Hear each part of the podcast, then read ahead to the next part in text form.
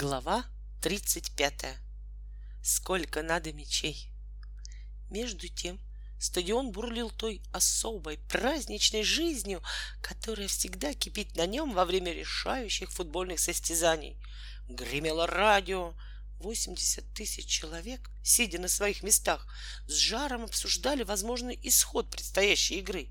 И от этого обсуждения в воздухе все время стоял ровный, ни с чем не сравнимый гул человеческих голосов. Все с нетерпением ждали начала состязания. И вот, наконец, на изумрудно-зеленом поле появился судья со своими помощниками. В руках у судьи был мяч — которому суждено было в этот день вынести немало ударов, проделать по земле и в воздухе не один километр, с тем, чтобы, попав несколько лишних раз в чьи-то ворота, решить тем самым, какой из команд достанется в этот день победа.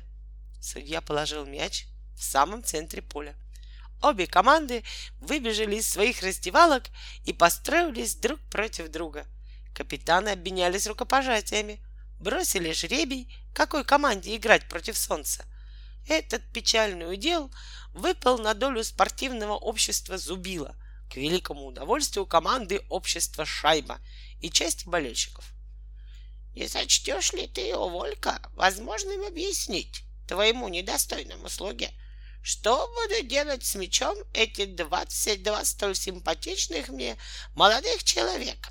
Почтительно осведомился Хатабыч. Но Волька в ответ только нетерпеливо отмахнулся. Сейчас все сам поймешь. Как раз в этот момент игрок Зубила звонко ударил носком бутса по мячу, и состязание началось.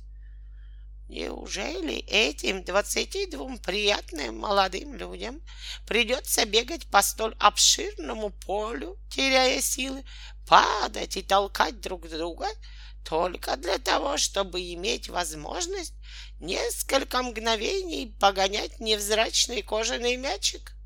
И все это лишь потому, что на всех нашелся для игры только один мяч? Недовольно спросил Хатабы через несколько минут. Но Волька, увлеченный игрой, снова ничего старику не ответил. Было не до Хатабыча.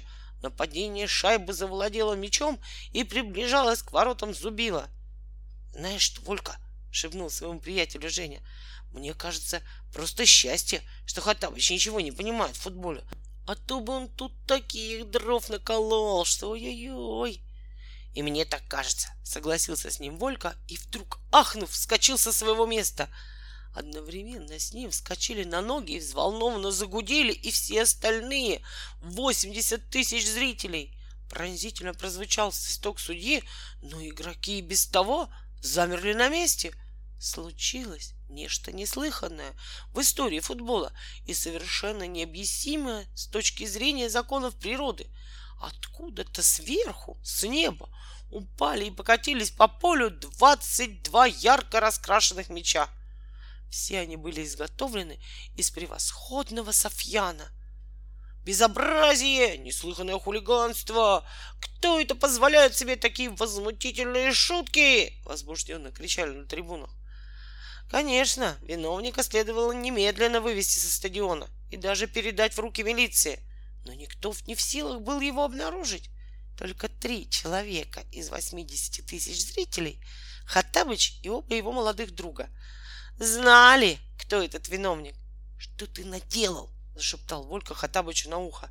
Ты остановил всю игру и лишил шайбовцев верного гола. Насчет неудачи шайбовцев Волька, впрочем, сказал без особого огорчения. Он болел за Зубила. Я хотел, чтобы было лучше. Также шепотом оправдывался смущенный Хатабыч. Я думал, будет удобнее, если каждый игрок получит возможность, не толкаясь и не бегая, как сумасшедший, по этому огромному полю, волю поиграть собственным мячом. «Ну что мне прикажешь с тобой делать?» — развел Волька руками, садил старика на место и наспех объяснил ему основные принципы футбола. Вот жалко только, что Зубилу приходится играть против солнца. А во второй половине игры, когда команды поменяются местами, солнце уже никому не будет мешать.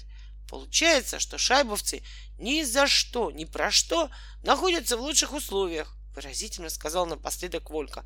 Он надеялся, что Хаттабыч учтет его слова — Действительно, Несправедливо, согласился старик, и в то же мгновение солнце скрылось за легким облачком и не появлялось до самого конца игры. Между тем с поля убрали лишние мячи, судья зачел время, ушедшее впустую, и игра продолжалась. После Волькиных объяснений Хатабыч стал следить за состязанием со все большим и большим интересом. Шайбовцы, лишившиеся в результате историю с 22 мячами верного гола, нервничали, часто мазали, а старик чувствовал себя виноватым перед ними и терзался угрызениями совести.